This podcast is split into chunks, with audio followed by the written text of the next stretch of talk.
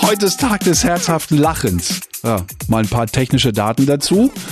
Beim Lachen werden von Kopf bis Bauch ungefähr 300 Muskeln angespannt. Wahnsinn, oder? Lachen ist gesund. Lunge, Herz, Stoffwechsel und auch das Immunsystem profitieren davon. Es tut der Seele gut. Glückshormone werden ausgeschüttet.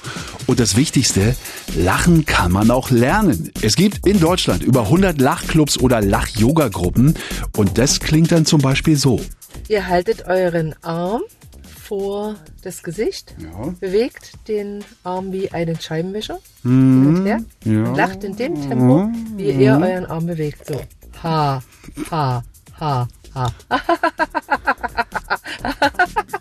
Okay. Ich weiß jetzt nicht so richtig, ob ich lachen oder weinen soll.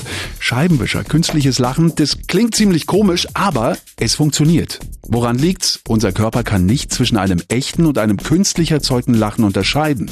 Das sagt doch der Psychotherapeut Michael Tietze. Am Anfang wenn, ist das etwas befremdlich, weil es ja wirklich kindlich oder kindisch wirkt.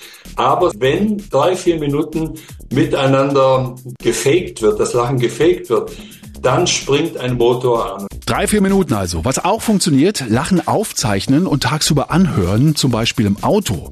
Hat Michael Tietze auch selber ausprobiert. Dann äh, war es so, dass ich dann in eine wirklich tolle, heitere Stimmung kam, weil ich ja das Lachen der anderen hörte und äh, auch ein Teil dieser Lachgemeinschaft gewesen bin. Und das ist eine tolle Möglichkeit, um nicht nur sich wohlzufühlen, sondern die Zeit ist wirklich wie im Flug vergangen. Merken wir uns. Dann lachen wir jetzt alle gemeinsam und lassen uns mal anstecken. Heute am Welttag des herzhaften Lachens.